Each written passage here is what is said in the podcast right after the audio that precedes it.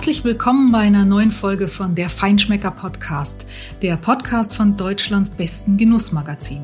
Wir sprechen mit den besten Köchen, mit großartigen Produzenten, mit Winzern und anderen engagierten Persönlichkeiten aus der Food-Szene, alles Menschen, die etwas bewegen wollen. Ich bin Deborah Gottlieb, Chefredakteurin des Magazins und mein Gast heute ist Nelson Müller. Der ist erfolgreich als Spitzenkoch und im Fernsehen, betreibt in Essen das Restaurant Schote und Müllers auf der Rue. Er gibt Kochbücher heraus und macht auch noch Musik. Er ist in Ghana geboren und bei Stuttgart aufgewachsen und deshalb möchte ich von Nelson wissen, was für ihn eigentlich Heimat bedeutet, persönlich und kulinarisch. Er erzählt, wie er die letzten Monate als Gastronom erlebt hat, welche Konzepte er sich mit seinem Team einfallen ließ, um über die Zeit der Lockdowns zu kommen und er denkt darüber nach, was Topköche wie er anders machen sollten. Ehrlich, authentisch und offen, so ist Nelson Müller.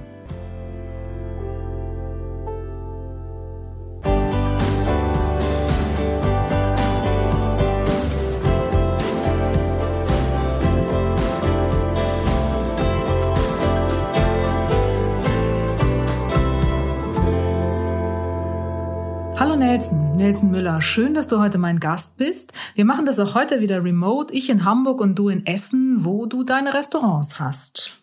Genau, ich sitze hier in Essen, schön in meinem Büro über dem Restaurant und äh, ja, ähm, bin ab und zu mal im Büro und dann auch ab und zu wieder im Restaurant.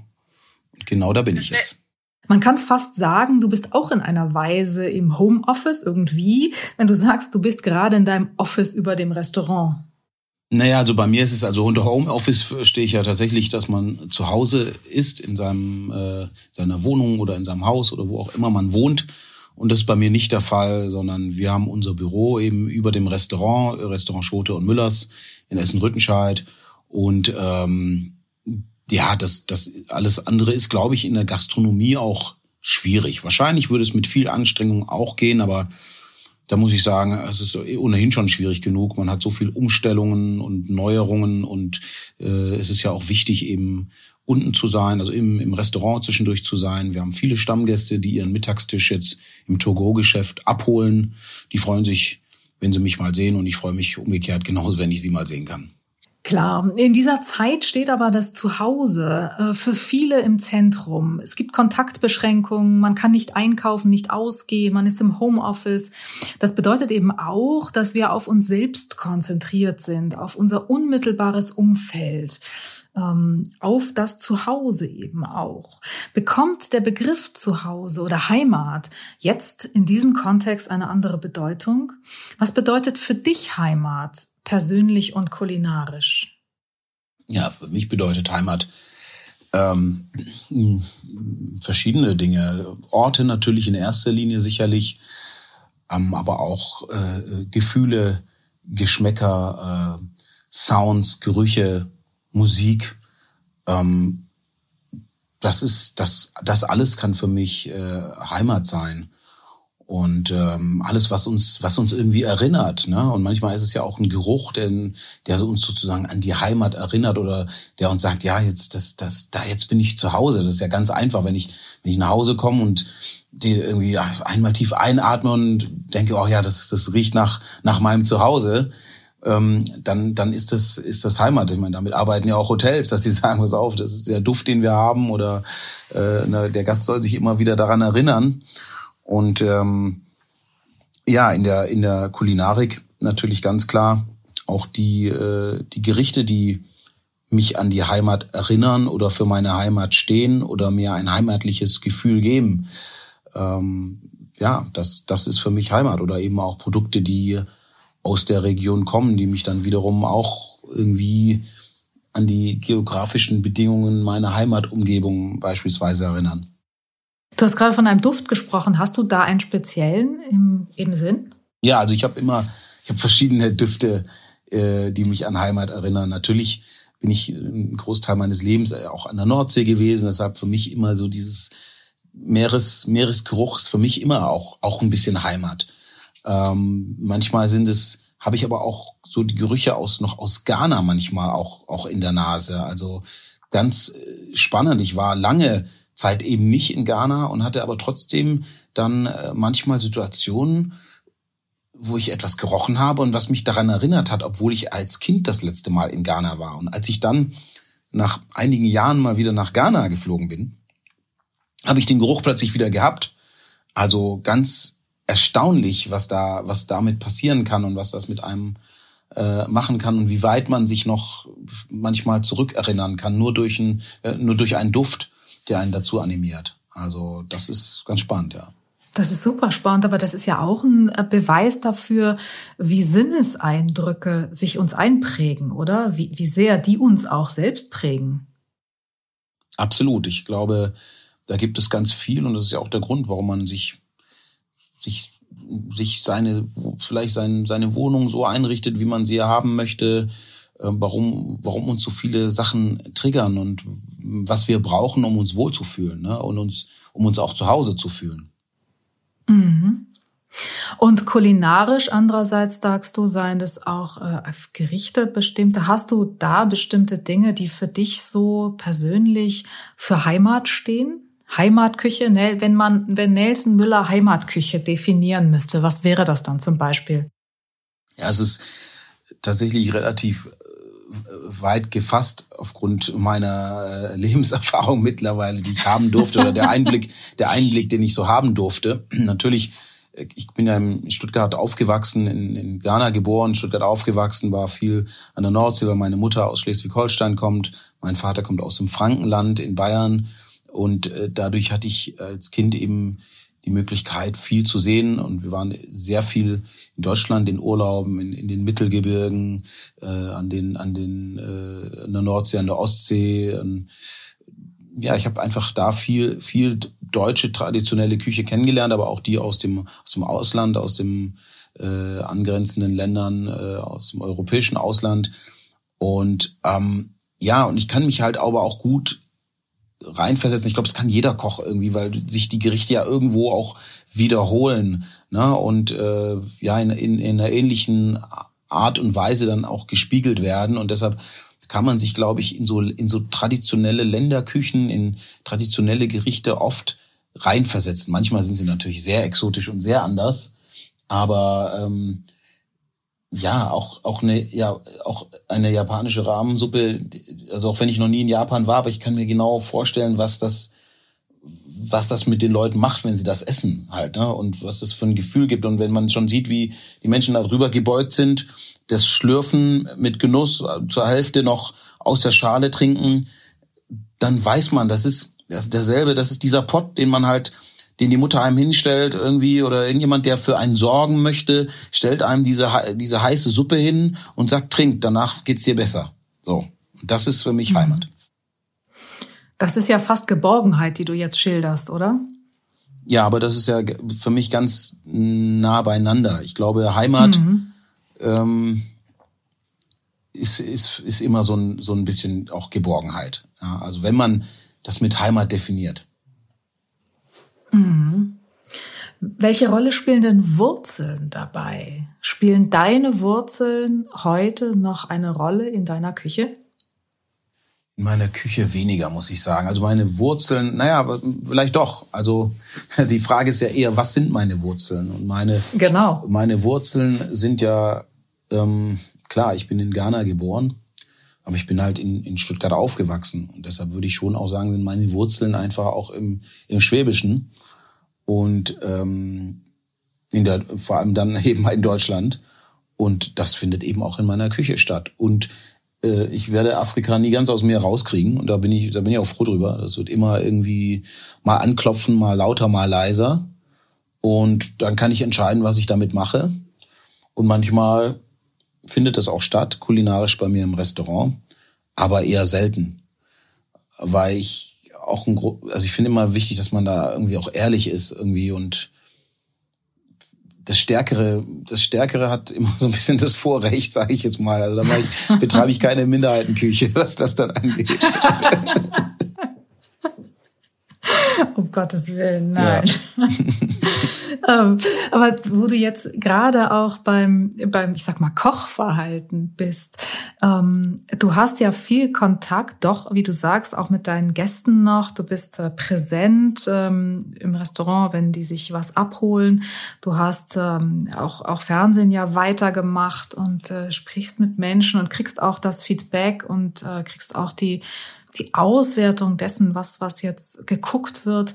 Was ist dein Eindruck? Ähm, hat diese Zeit, hat das äh, Gebundensein an zu Hause, an das Homeoffice, ähm, die beschränkten Möglichkeiten, hat das unser Ess- und unser Kochverhalten verändert?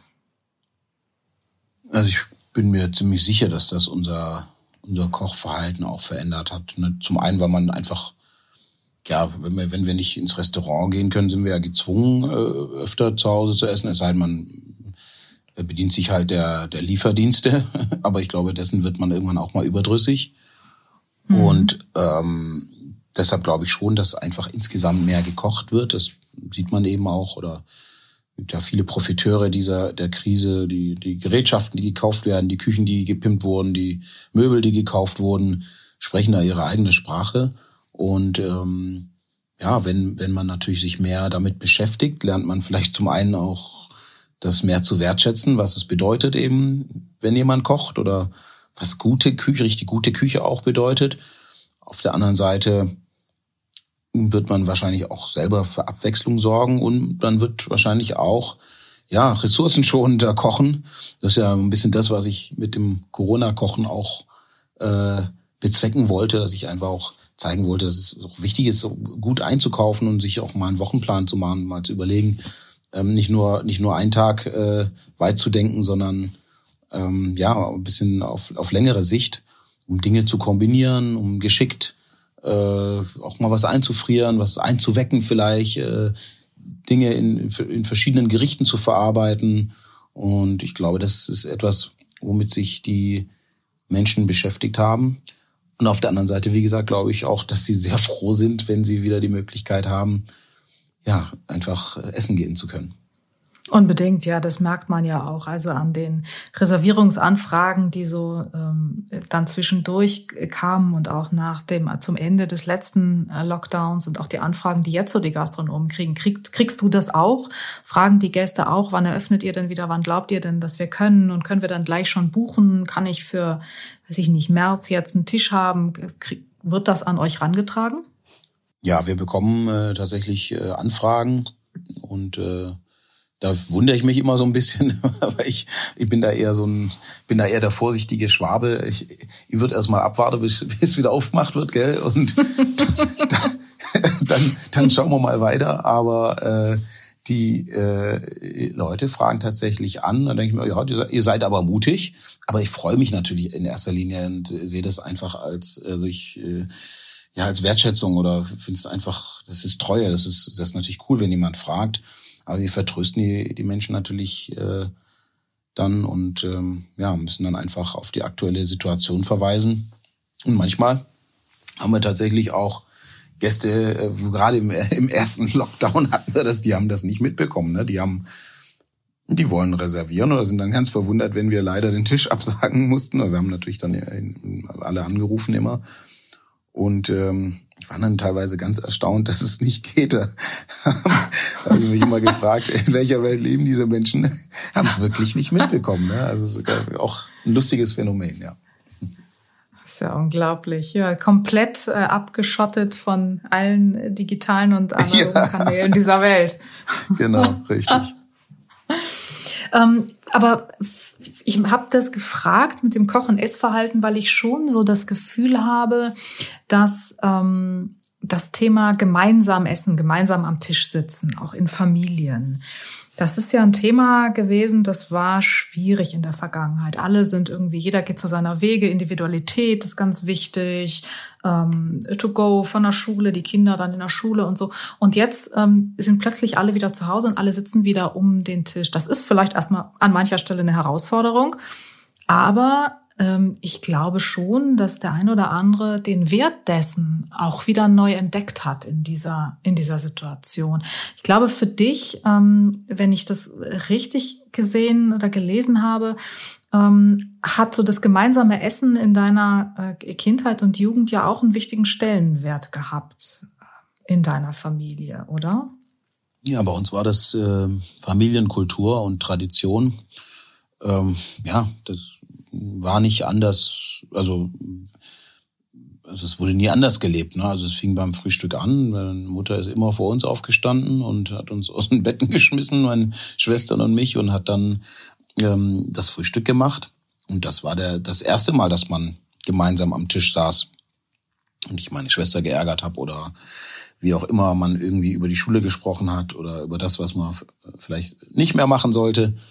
Und äh, beim Mittagessen war dann war das, das das das zweite Mal, dass wir dann wirklich alle zusammensaßen. Mein Vater dann nicht, weil er dann ja eben arbeiten war. Aber spätestens am Abendessen waren dann alle zusammen. Und klar, der eine war vielleicht beim Sport noch oder bei den Pfadfindern oder wo auch immer. Äh, aber in der Regel haben immer alle zusammen gegessen und dann insbesondere am Wochenende wurde auch gemeinsam gekocht. Und ich bin nichts anderes gewöhnt tatsächlich aus meiner Kindheit. Und ähm, ich glaube aber auch, dass das schon in einer in guten, in einer intakten Familie ähm, erstrebenswert ist wahrscheinlich. Vielleicht nicht immer einfach, weil eben ja Berufstätigkeit dann äh, im Vordergrund steht. Aber ich könnte mir, klar, ich könnte mir gut vorstellen, dass das äh, in der jetzigen Zeit eine Renaissance sozusagen erleben musste und man das eben auch wieder zu schätzen weiß. Ich glaube aber auch, dass es nicht immer nur einfach ist, weil wenn man natürlich vorher ein ganz anderes Leben gelebt hat und ähm, jetzt plötzlich in der Häufigkeit sozusagen zusammen ist, mh, birgt es sicherlich auch Konfliktpotenzial. Und ähm, ja, Bestimmt, ne, also ganz glaube, bestimmt. Das ist, hat immer so zwei, seine zwei Seiten. Also Natürlich, also man taut sich am Tisch ja auch gerne mal die Köpfe ein, so ist es. Auf jeden Fall. Und das ist ja auch eine verklärte Romantik, wenn ich aus meiner Kindheit erzähle. Und da habe ich sicherlich auch den einen oder anderen Streit vergessen. Ganz bestimmt. Aber nichtsdestotrotz ist es ja so, das sehen wir ja jetzt auch, was vermissen wir denn auch ähm, daran, dass wir nicht in Restaurants gehen können? Das ist ja einmal das, das Ausgehen, das Essen gehen können, aber es ist doch auch das Teilen mit Freunden, oder? Also das äh, gemeinsame Genießen, das mit Freunden am Tisch sitzen und einen schönen Wein trinken und was Tolles essen, das ist ja als gemeinschaftliches Erlebnis hat es nochmal wieder einen Mehrwert, oder nicht?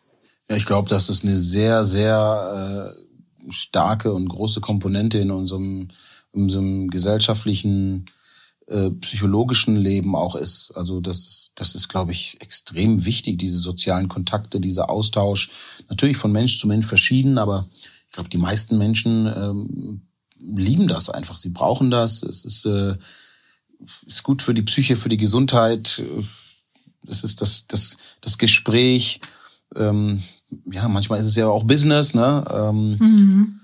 Aber man merkt es ja auch jetzt an den, an der, an, an Corona, dass der Mensch eigentlich schon eher danach strebt, äh, Zeit mit seinesgleichen zu verbringen, ne?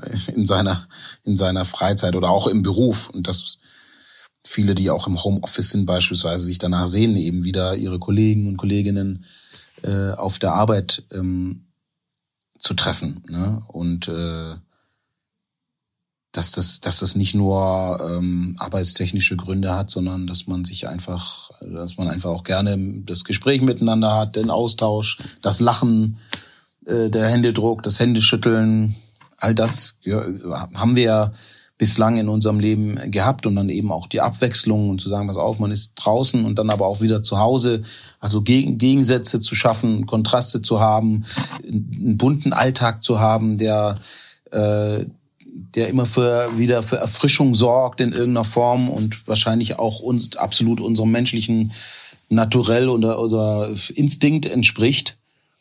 Ähm, das ist ja jetzt ähm, ja ist einfach ein bisschen anders jetzt. Mhm. Wie ist denn das bei euch? Nutzt ihr, die äh, Köche und Gastronomen, jetzt diese ähm, Situation, diese Lage, dass ihr euch untereinander mehr äh, trefft und austauscht?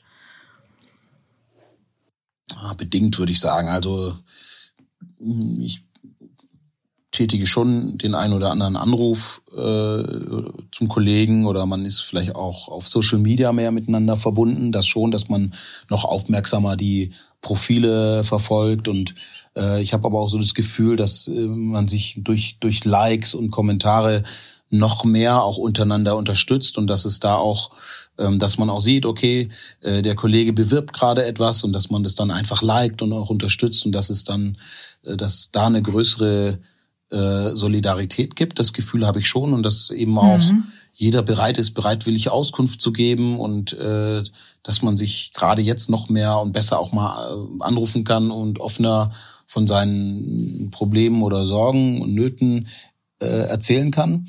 Das Gefühl habe ich schon. Aber ja, ich muss auch immer wieder sagen, dass ich auch genug zu tun habe oder viel zu tun habe mit, mit der Umstellung auf, ähm, auf die Geschäftsfelder, die jetzt eben noch erlaubt sind. Und dass das ja sehr für mich sehr herausfordernd ist und auch ähm, Zeit frisst und äh, dass sich dadurch mein Leben gar nicht so sehr verändert hat, muss ich ganz ehrlich sagen. Absolut, klar, völlig klar. Ihr, ihr seid ja nicht arbeitslos, also Lockdown und ähm, das.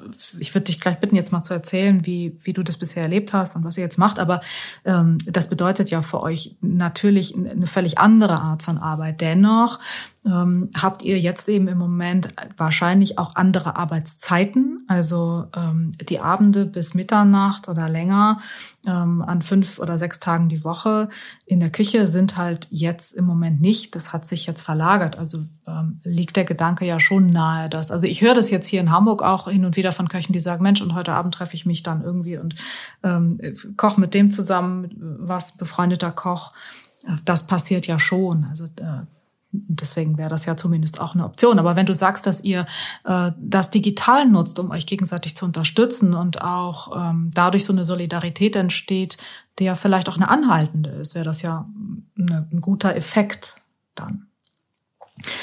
Aber jetzt erzähl doch mal, ähm, du hast ja eine Menge verändert, auch jetzt während des Lockdowns, während äh, des letzten Jahres. Ähm, wie seid ihr jetzt aktuell aufgestellt? Wie kommt ihr klar? Wie kommst du mit dem Team klar? Ähm, und was habt ihr jetzt geändert? Was werdet ihr vielleicht auch neu und anders machen, wenn es in den Restart geht? Ja, also als wir als das Ostern dann zum ersten Mal im Frühjahr 2020 zum ersten Mal zum Lockdown kam, ähm, war natürlich das erste äh, Thema To-Go-Geschäft, weil das ja sozusagen auch von der Regierung eben äh, ja erlaubt war. Und äh, ganz klar ähm, als wichtig sozusagen ähm, empfunden wurde, als relevant eingestuft wurde. Und deshalb haben wir das natürlich sofort auch befeuert, haben uns an Lieferdienste, an, an Lieferando mit angeschlossen, haben unseren eigenen Lieferdienst dann natürlich äh, auch gemacht, in dem Mitarbeiter eben selber ausgefahren sind, ich da zum Teil selber ausgefahren bin. Und dadurch, dass das Müllers eben äh, hier in Röthenscheid in Essen äh, in so einer Fuß, äh, ähm, wie soll ich sagen, in einem stark frequentierten Bereich liegt, ähm, ist uns das auch nicht sehr schwer gefallen und wir auch so ohnehin einen Imbiss haben. Das heißt, so ein Thekenverkauf schon seit äh, Eröffnung des Müllers eben auch äh, da haben, also auch baulich da haben, äh, war das für uns recht leicht. Trotzdem äh, mussten wir das natürlich noch mal schärfen, äh, da auch in die Werbung gehen, das stärker bewerben, weil natürlich hat man, äh, haben wir dort nie diese riesigen Umsätze generiert, als wir aufhaben, haben es sicherlich auch ein bisschen vernachlässigt und da nicht so sehr den Fokus drauf gelegt und es war ja auch kein Bedarf, der Laden lief ja auch ohne Ganz ne? genau, richtig. Deshalb war, musste dieses Außerhaus-to-go-Geschäft jetzt nicht so sehr äh, befeuert werden. Und das mussten wir dann natürlich jetzt dann schon, weil in dem Moment, wo wir natürlich äh, das dann auch äh, aufgemacht haben, war der Anspruch natürlich der gleiche, wie der, der sonst da ist, also auch der Gäste der Anspruch.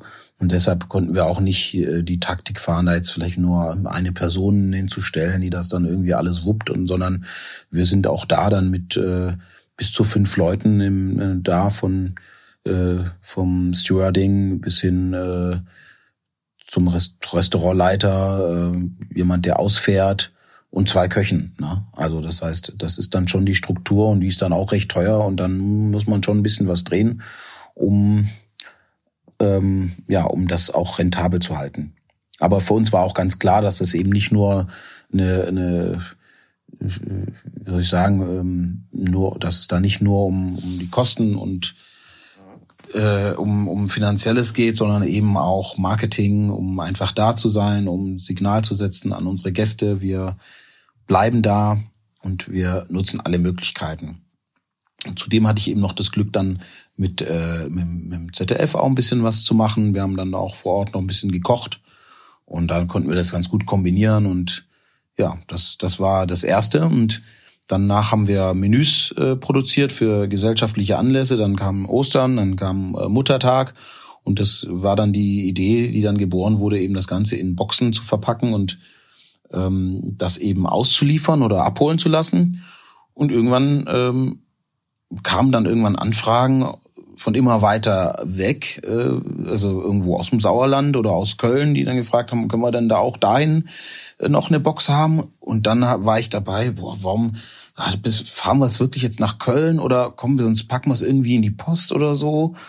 Ja, und dann äh, kam die Idee, warum verschicken wir es nicht einfach deutschlandweit? Und äh, unser Partner äh, Otto Gourmet, unser, unser Fleischlieferant Otto Gourmet, äh, der macht es ja schon sehr lange irgendwie und da habe ich dann tatsächlich angefragt, ob die das nicht für uns machen können, weil die einfach Erfahrung, die Logistik, logistische Erfahrung haben. Und so mhm. war die Idee der Genussbox dann geboren.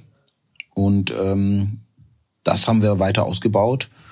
Und äh, diese Kombination aus beidem hat uns dann tatsächlich ähm, ja so ein bisschen übers Jahr hin gerettet, so dass wir dann doch äh, ja von, mit beidem irgendwie Umsätze generieren konnten ähm, dann im, im Herbst dann auch einige Firmenveranstaltungen äh, begleiten konnten als äh, Catering-Ansatz mit den Genussboxen im äh, in Zusammenhang mit Online-Kochen oder einer Online-Firmenfeier. Und ja, das hat, hat uns dann, und das wiederum hat uns dazu gebracht, den Online-Shop weiter auszubauen, weil am Anfang haben wir alle Bestellungen händisch entgegengenommen und äh, jede, jede Adresse ein, als E-Mail eingehackt und äh, jede dann geschaut, ob es bezahlt wurde oder nicht.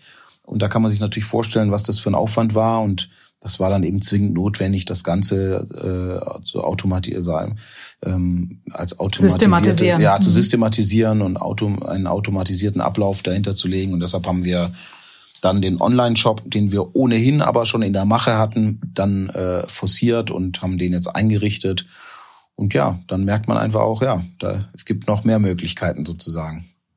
Ja, zu, den, zu den, Gästen zu kommen. Ja. Hm. Wie ist die Resonanz auf die Boxen?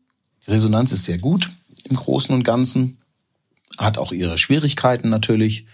Ähm, klar, Logistik ist ja immer ein sehr schwieriges Thema. Es muss alles heil ankommen. Es wird die Frage nach Nachhaltigkeit äh, gestellt. Ähm, äh, klar, Qualität ähm, Inwiefern wird die Frage nach Nachhaltigkeit gestellt? Wegen des Versandes oder? Ja, gar nicht so sehr CO2, sondern eher das Plastik. Äh, wenn man die Vakuumierbeutel halt beispielsweise sind, da sind wir leider noch nicht in der Lage, eben ähm, ja, biologisch abbaubare, auf, auf biologisch abbaubare Vakuumierbeutel zurückzugreifen. Da ist die, die Forschung, also da wird ja gerade viel geforscht, aber es ist noch nicht so, dass man sagen kann, das könnte man jetzt wirklich gut nehmen und äh, um eben auch alle äh, ja Sachen zu erfüllen, die wir dort äh, eben einhalten müssen, von der Kühlung bis hin eben zur Sicherheit, dass die die Sachen eben auch verpackt bleiben. Ja, wir ja, machen ja, schon viel, ne, genau, machen viel also. mit Glas auch, aber auch Glas ist die Gefahr des Bruches natürlich dann da. Da haben wir ja, so, also man hat dann auch seine Schwierigkeiten, aber im Großen und Ganzen muss ich sagen, haben wir eine sehr, sehr positive Resonanz und haben viele, viele Boxen an, äh, unter die Menschen gebracht. Und äh, ja, das wollen wir natürlich gerne weiter beibehalten. Und äh, das habe ich ganz eng an das Müllers Konzept äh, angedockt. Und ich, ich, ich glaube, das ist, das wird auch ein bisschen die Zukunft werden noch, dass man als Restaurant eben auch nochmal schaut, dass man das, was man ohnehin auch produziert, dass man das, dass das irgendwie ja online vielleicht auch gekauft werden kann und meine, warum soll man nicht, soll der Patissier nicht äh, Pralinen machen und die in eine schöne Verpackung machen und die online verkaufen? Ne? Also da mhm. man hat früher nicht nach, drüber nachgedacht, weil es nicht notwendig war, aber äh, allein das ist eine Möglichkeit, sozusagen weiterhin Geschäft zu generieren. Ob sich das rechnet, ob sich lohnt, das muss man dann immer noch mal schauen. Aber es ist eine Möglichkeit. Verpackt die aber nicht in Plastik, die Pralinen. Nur denkt dran, wenn ihr das macht.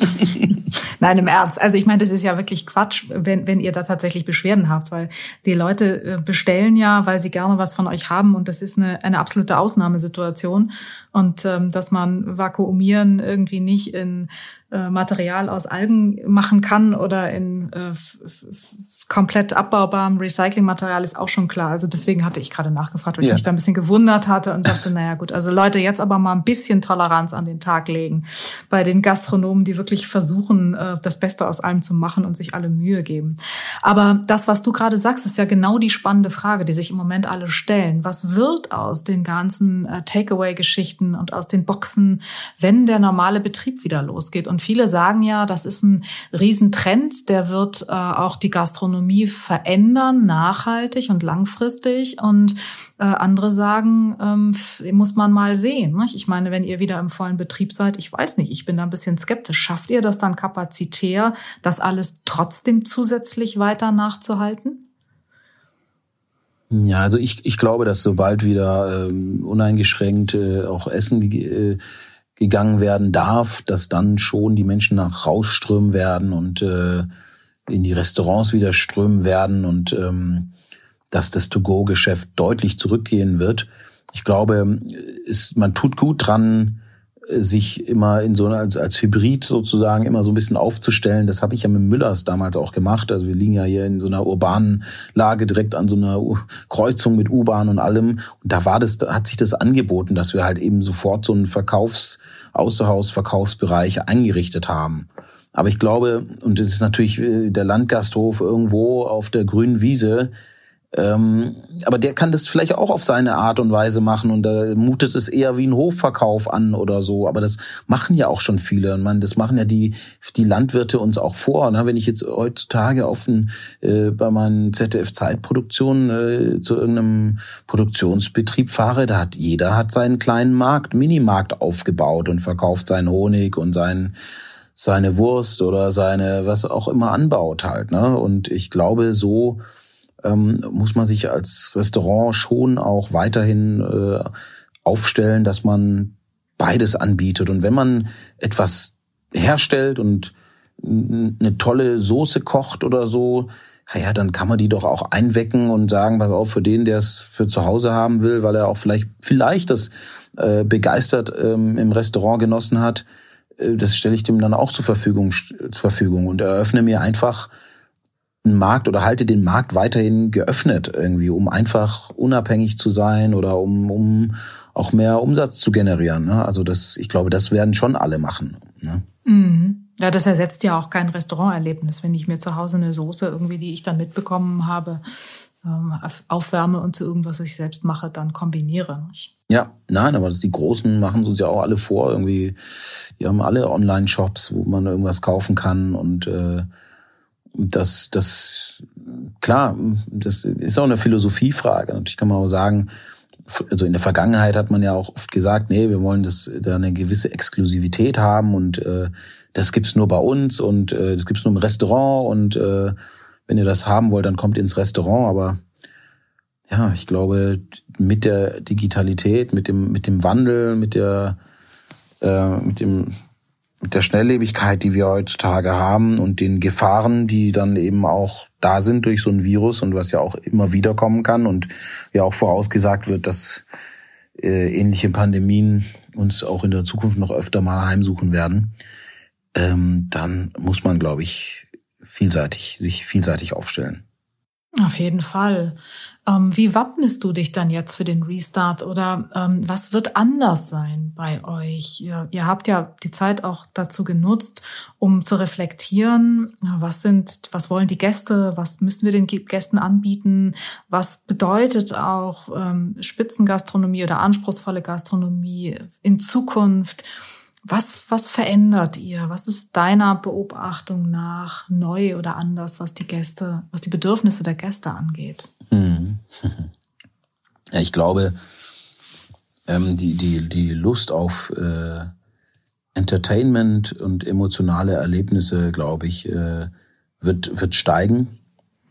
Mhm. Und äh, ich, ich verstehe uns auch, also egal ob das das Müllers oder die Schote ist, immer, immer mehr als ähm, Ort, als, als, als Lifestyle-Ort, an dem ich etwas erlebe, in dem ich zwar, was natürlich durch das Essen oder Essen ist die, die ne, der Genuss, die Nahrungsaufnahme ist die Farbe, die wir benutzen. Aber am Ende geht's geht's ums Bild letztendlich. Ne? Und äh, der Gast taucht in eine Welt ein und äh, wir können über uns überlegen, wie wir diese Welt gestalten. Was soll der Gast erleben, wenn er zu uns kommt? Und ich glaube, die, das ist die Frage, die ich mir mit meinem Team gerade stelle und mhm. äh, die ich, die ich auch mit mit dem Gefühl des des Lockdowns, mit der mit mit diesem Lebensgefühl, was man jetzt gerade hat, ähm, versuche zu stellen und zu, zu sagen, auch in mich hineinzuhorchen, sagen, worauf worauf habe ich Lust, was was möchte ich äh, erleben? Und äh, ich glaube, das ist gar nicht so viel anders als vorher auch, aber ich vielleicht sogar noch intensiver, noch mehr, möchte mich noch mehr hinsetzen und dass mir jemand eine, eine Geschichte erzählt und ähm, mich irgendwo auf eine Reise mit hin, mitnimmt. Und ähm, das, glaube ich, noch stärker herauszuarbeiten, das ist so für das, was wir uns gerade irgendwie äh, auf die Fahne geschrieben haben oder beziehungsweise womit wir uns beschäftigen, wofür wir uns jetzt auch versuchen, ein bisschen Zeit frei zu schaufeln und auch ähm, auch Zeit nehmen. Und auch das sehe ich als sehr wichtig an, dass wir uns da, dass da auch die Mitarbeiter eben ja auch Zeit haben jetzt sich darüber Gedanken zu machen und auch Dinge mal auf Papiere zu schreiben und Ideen zu sammeln, sagen, komm, das ist jetzt das ist jetzt das das die, die Speisekarte oder das ist das Restaurant 2021 und ich glaube schon, dass es anders sein wird. Ich glaube aber auch, dass es befreiter sein wird, dass man noch mehr das macht, was man gerne machen möchte und äh, ja nicht nicht man nicht nicht irgendwelchen Konventionen folgen muss, sondern dass man ja befreit aufkochen darf und seine Ideen verwirklicht und Gastgeber sein darf. Ne? Wenn du mal so in dich hineinhorchst, du hast gerade gesagt, du fragst dich selbst, was, äh, was, worauf du Lust hast, was dir Spaß macht. Was wäre denn das so zum Beispiel? Also ich habe ähm, sehr viel Spaß an, an diesen kulinarischen Geschichten. Mm, das erlaubt mir sehr viel Freiheit, also die Geschichte von der Heimat zu erzählen oder eben auch aus der Ferne zu erzählen oder ähm, ja, von einem Erlebnis oder so oder ein gesellschaftliches Ereignis. Ähm, wir haben der, auf der letzten Speisekarte äh, hatten wir ein, ein, ein Brexit-Gericht, weil wir einen Künstler im, als Ausstellung im Restaurant hatten, Derek Curtis, der in seiner Ausstellung äh, das Thema Brexit thematisiert hat. Und äh, das haben wir dann eben auch aufgegriffen. Auch das ist beispielsweise für mich eine Geschichte, die ich dann erzähle mit einem Gericht. Und das ist das, was wir eigentlich äh, mit der Schote noch weiter äh, fokussieren wollen und noch mehr nach vorne bringen wollen, irgendwie Geschichten zu erzählen und aber auch von unseren Werten zu erzählen. Ne? Also wir sind eine ganz bunte Truppe, ähm, die aus alle Herren Länder kommt, mir natürlich eingeschlossen, ja, in Ghana mhm. geboren, im Schwabenland aufgewachsen. Und da gibt's den Italiener, den unseren französischen Küchenchef, unsere unseren Entremetier aus, aus Kenia, äh, die Brenda, äh, den Australier, so, so, wir sind eine multikulturelle Truppe und das ist uns sehr wichtig.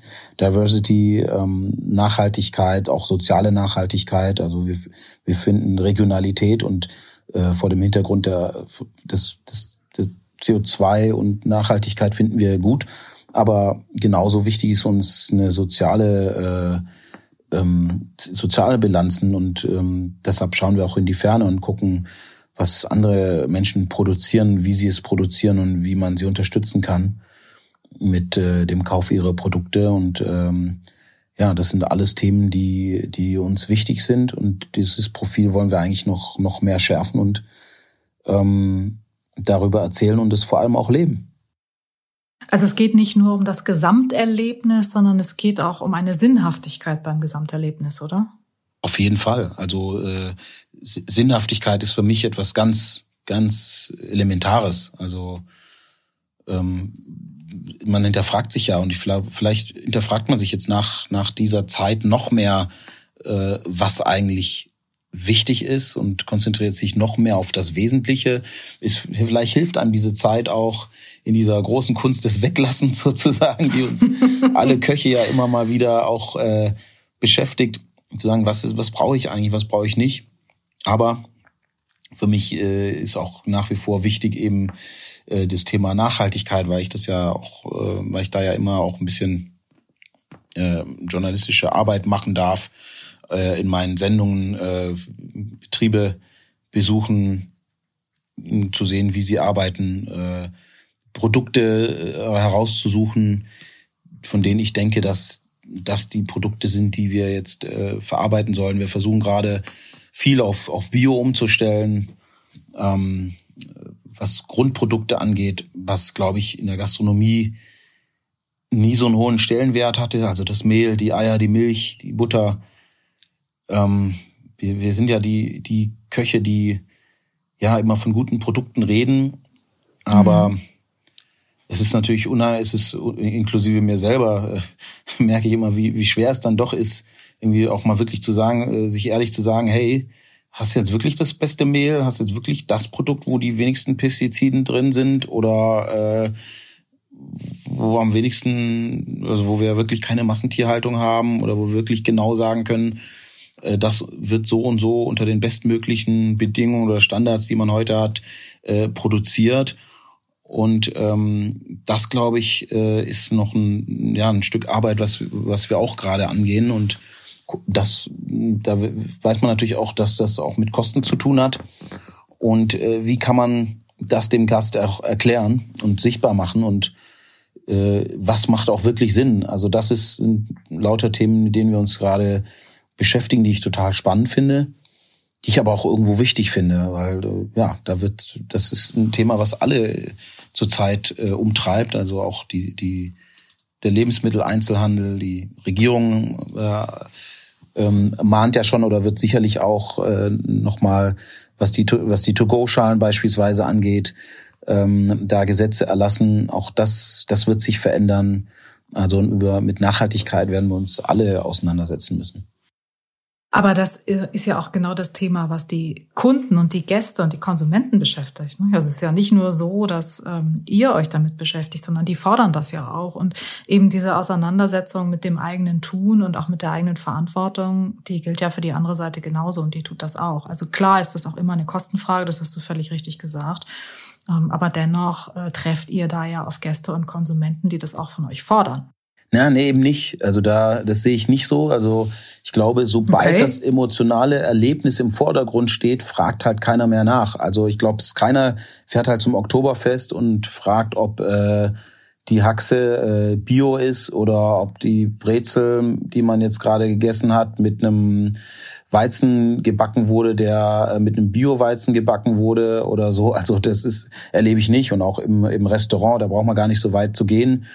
Ähm, fragt mich jetzt keiner danach, ob wo die Eier herkommen aus den Spätzle oder wie auch immer. Immer wenn man es genau deklariert, dann vielleicht schon. Aber sobald es verarbeitete Lebensmittel sind, fragt keiner mehr nach, weil vielleicht der Gast auch davon ausgeht, dass es halt das Beste ist.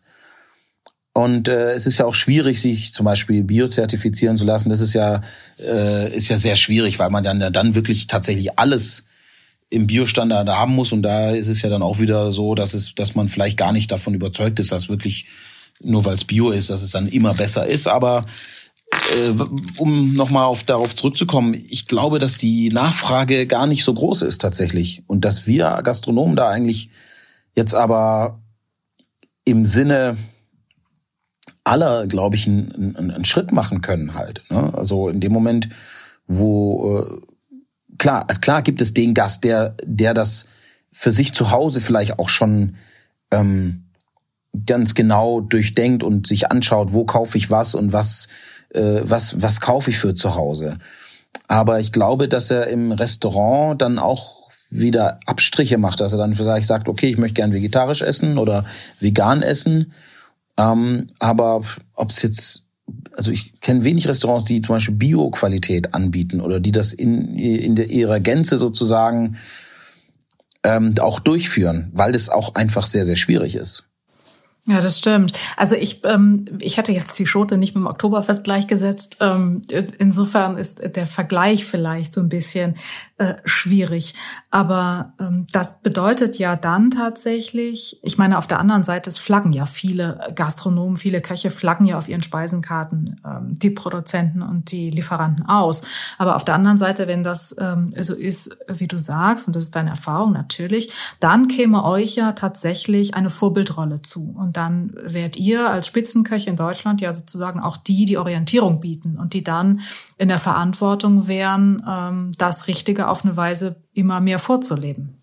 Ja, ich glaube, das was also nochmal den Vergleich habe ich nur angeführt, weil das äh, finde ich so also so weil der so krass ist, weil wir ja also dieses Thema Fleisch ist ja das allereinfachste Thema sozusagen über Qualität oder Massentierhaltung zu sprechen. Und wir haben Klar. auch im Oktoberfest einen sehr hohen Fleischkonsum und eine große Menschenmasse an. Deshalb habe ich den Vergleich nur angeführt.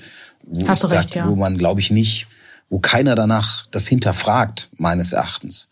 Und klar, und, und wir schreiben unsere Produzenten drauf, ja, aber mir geht's ja nicht nur um nur um den Fisch, den ich jetzt äh, äh draufschreibe. Ne? Also und vielleicht viele schreiben ja auch einfach nur das Produkt drauf, also inklusive mir selber. Ich schreibe dann drauf Label Rouge, Lachs aus Schottland.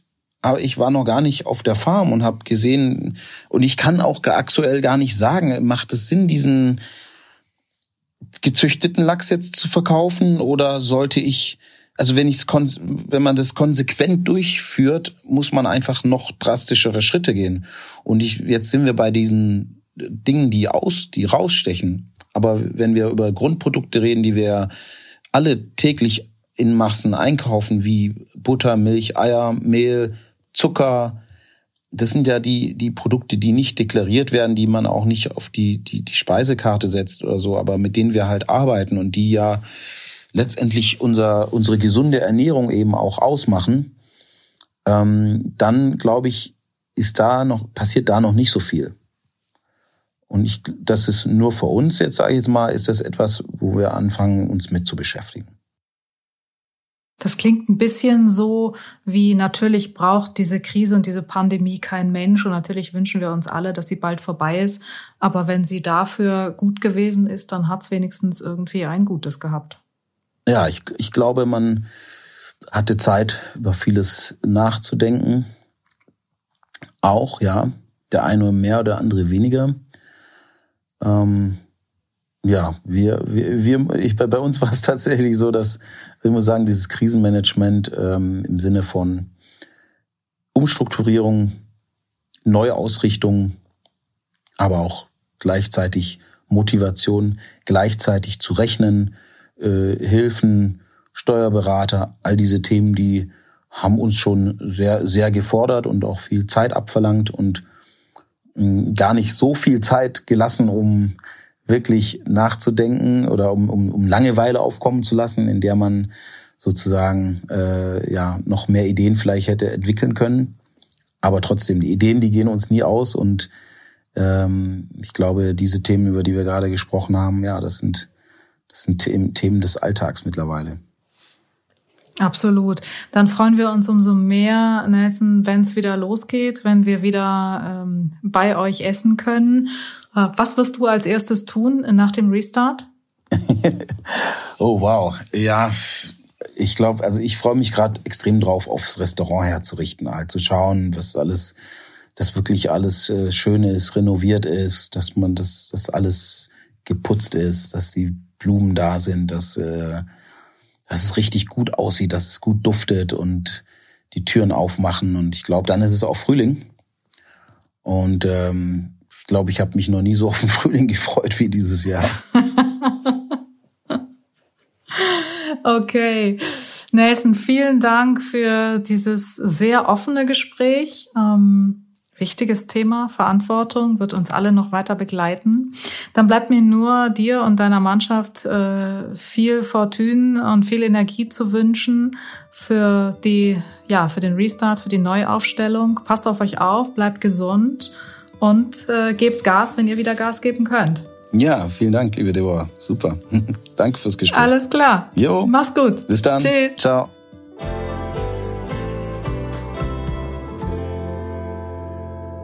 Das war wieder eine Folge des Feinschmecker Podcasts. Mehr spannende Themen rund um Restaurants, Spitzenköche, Foodtrends, Wein, Getränke, Lebensart und mehr gibt es jeden Monat neu im Magazin und auf feinschmecker.de.